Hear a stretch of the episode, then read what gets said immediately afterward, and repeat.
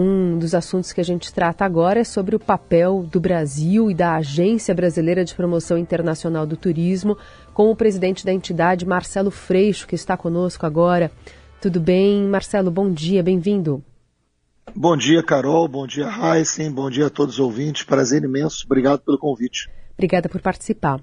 Bom, é, para começar a conversa, gostaria que o senhor explicasse aqui para a gente qual tem sido o papel da Embratur nessa gestão Lula, que tem feito muitos movimentos para melhorar a imagem do Brasil no exterior.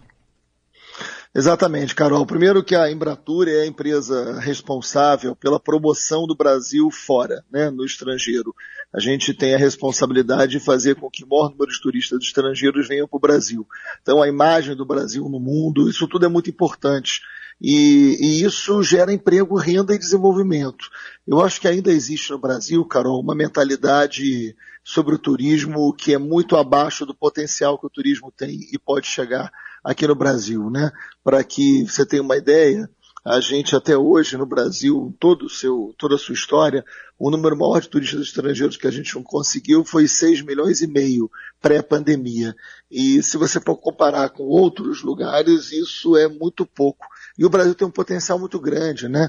É, São Paulo mesmo, você tem o turismo de negócio, que é muito famoso, mas você tem o ecoturismo, você tem sol e praia, você tem turismo religioso, você tem muitas possibilidades. O Brasil é um país que vai de Gramado, no Rio Grande do Sul, até a floresta amazônica, com uma culinária muito rica, com uma cultura muito diversa.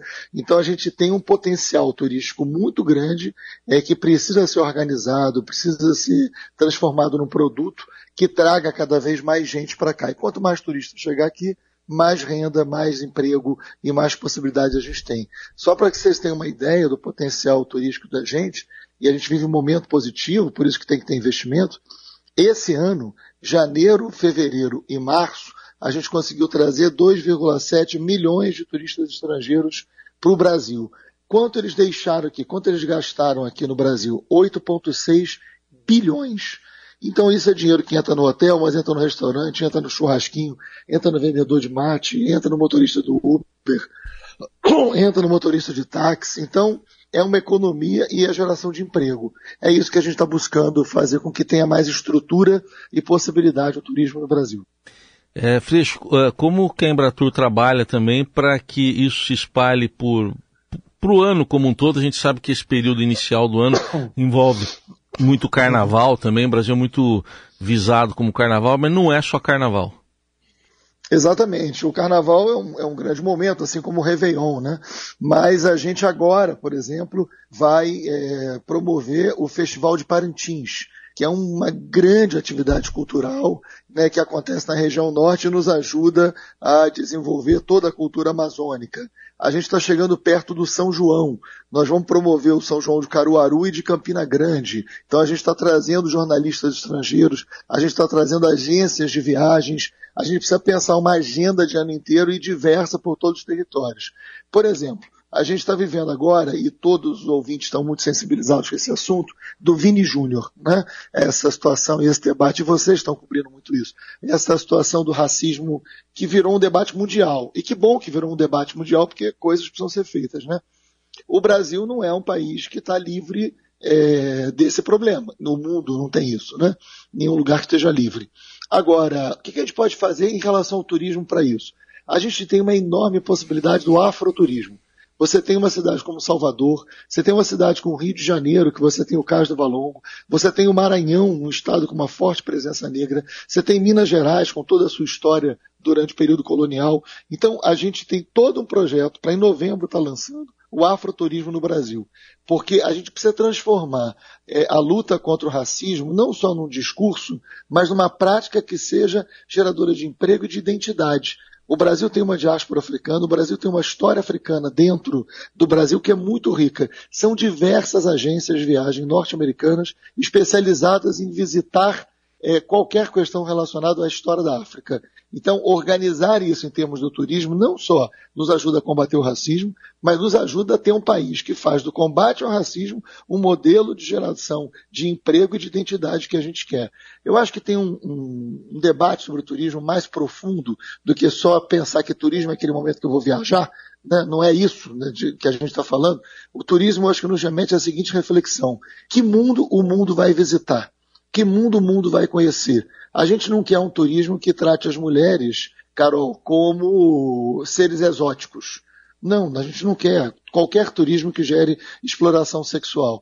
Agora, a gente quer um turismo que combata a desigualdade, que valorize a cultura, que preserve a natureza. Quanto mais os nossos biomas forem preservados, mais turistas vão querer vir para cá. Então, é, o debate ambiental, o debate climático, o debate contra a desigualdade, contra o racismo, tem relação direta com o turismo e com o país que a gente vai promover. Promover um país bom para ser visitado é promover um país bom para se viver, né? Então acho que esse é o debate mais importante onde a gente quer colocar o turismo.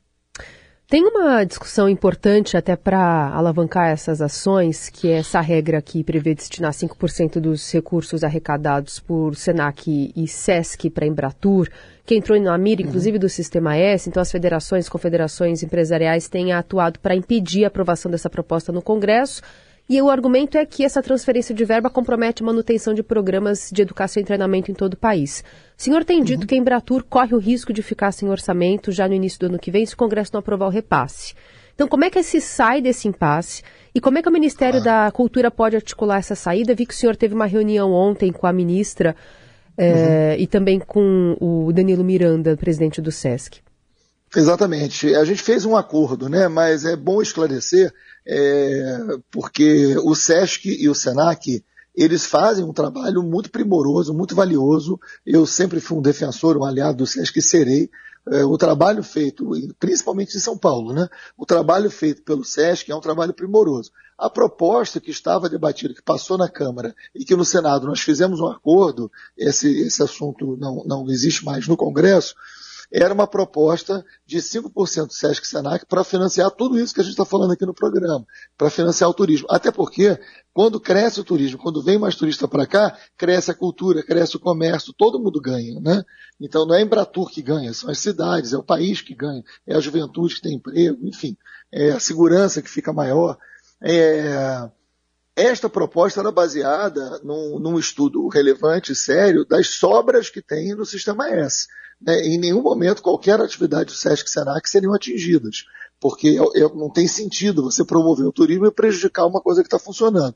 Então o estudo era sobre as sobras do SESC Senac que são investidas em outras coisas que não cultura, que não cursos, que não educação. Então era uma proposta que tinha passado na Câmara, é, que estava em votação no Senado, que mesmo que se perdesse no Senado, voltaria para a Câmara e provavelmente seria aprovada mas o acordo é sempre melhor do que qualquer enfrentamento. Nós fizemos vários debates, muita informação falsa foi divulgada, e a gente vive um momento assim no país, é, mas eu, eu, reafirmo aqui a importância e o valor que o SESC tem, mas a proposta não tiraria nada é, de importante que o SESC faz. Mas nós chegamos a um acordo, o SESC e Senac vão investir no turismo 100 milhões por ano no momento inicial, e esse valor vai poder crescer. Isso vai ser feito junto com a Embratur. Então a Embratur vai fazer um programa de promoção de destinos turísticos, que não é só sol e praia, que não é só Rio e São Paulo, que pensa o Brasil como um todo, né?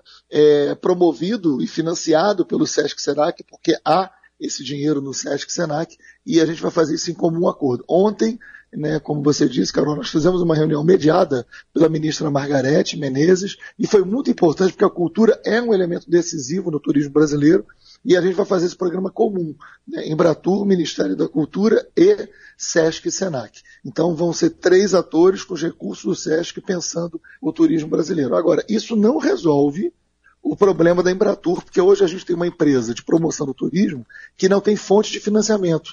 A Embratur é uma empresa de serviço social, igual a Apex. E ela, quando foi criada no governo Bolsonaro é, desta forma, ela deixou de ser uma autarquia, ela não tem orçamento. Esse é um problema que o Brasil vai ter que resolver. Conversei muito com o ministro Fernando Haddad, porque você não pode ter um Brasil com tanta possibilidade turística, com tanta possibilidade de gerar emprego e renda, e não ter um orçamento compatível com a importância que a empresa tem a gente resolveu com o Sesc Senac, num acordo feito de diálogo e de informações verdadeiras, a promoção do turismo, mas a estrutura de uma empresa que vai promover esse turismo não está resolvida. Então cabe né, ao ministro Haddad, que fez um pedido pelo acordo, né, cabe à, sociedade brasileira entender e dar mais valor a essa estrutura de promoção do turismo brasileiro. E, e, quais são os próximos passos a partir de agora, então, eh, Freixo, em relação a, a, a Embratur entrar no orçamento efetivamente? Quais seriam essas fontes de financiamento? Pois é, a Embratur não pode entrar no orçamento público por uma questão legal. É importante explicar isso. A Embratur era uma autarquia, estava no orçamento. O que aconteceu em 2019 no governo Bolsonaro? Eles transformaram a Embratur numa empresa de serviço social autônoma. Ok, igual a Apex, ela sai do orçamento, então ela não pode receber emenda parlamentar, ela não pode estar no orçamento. Tem que ser criada uma fonte. A Apex, por exemplo, vive de 12% do SEBRAE, que também é do sistema S. Né? O, a, a, Embratur tem que ter uma fonte. Por isso a proposta de 5% do SESC Senac. Ok, ela virou um acordo, ok, eu concordei. Agora, tem que ser criada uma fonte. Ou vir um, um percentual é, de jogos, né? Agora, por exemplo, vai ter um projeto de lei sobre bets, né? É, vai ter taxação para ter regularização. uma parte, um valor desse, dessa, dessa regulação tem que vir para a Embratur, essa é uma possibilidade. Né? Tem fundos, como o fundo da ANAC, que pode financiar a Embratur. Nós precisamos de uma medida legal que garanta um fundo de investimento para uma empresa com tamanha responsabilidade que é promover todos os destinos turísticos brasileiros. Essa não é uma missão só minha, né? Essa é uma missão do governo e da sociedade brasileira. Porque cada vez que a gente promove um lugar no Brasil, a gente está gerando emprego, possibilidade, renda, conservando a natureza. Então esse tem que ser um desafio mais coletivo. Você falou desses 100 milhões por ano que devem chegar via SESC e SENAC. Isso representa quanto no orçamento anual eh, padrão ali médio da, da Embratur hoje? Então, é, Carol, isso é curioso, porque a Embratur não tem. Não é que a Embratur tem um orçamento pequeno, a Embratur não tem orçamento. Quem dera que fosse pequeno, né? Mas se fosse uma autarquia, por exemplo, quanto receberia? Não, olha, os cinco, só para a gente ter uma medida, né, uhum. comparativa, que eu acho que isso é muito importante que você está perguntando. Os 5% do Sesc Senado seriam 400 milhões. Tá. Agora, é, só para quem está ouvindo compreender, a receita de qualquer coisa no Brasil ela é real, né? é a nossa moeda. Quando você vai promover o turismo internacional, o seu gasto não é real.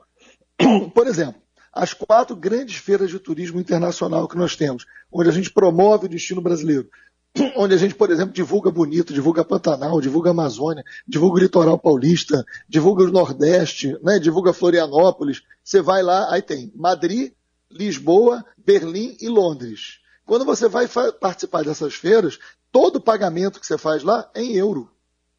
Então você tem uma receita em real e o seu gasto é em euro. Então, porque às vezes a gente fala assim, 100 milhões, 100 milhões para promover um lugar como o Brasil não é nada. Só para que vocês tenham um padrão de comparação. Portugal, que é do tamanho do meu amado Rio de Janeiro e tem a população de Pernambuco.